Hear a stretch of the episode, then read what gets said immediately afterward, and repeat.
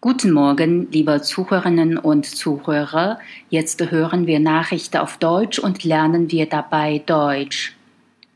Optimisten werden älter. Wer optimistisch in sein Leben blickt, hat Vorteile. Optimisten haben größere Chancen auf ein hohes Alter als Pessimisten.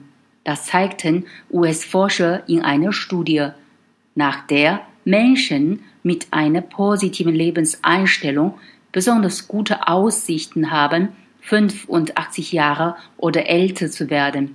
Die Forscher definierten einen Optimisten als einen Menschen, der daran glaubt, dass gute Dinge passieren werden oder dass die Zukunft erstrebenswert ist, weil bestimmte Ziele durchgesetzt werden können. Die Forscher haben Informationen über den Gesundheitszustand und die Lebensführung von fast 70.000 Krankenschwestern und 1.429 Veteranen.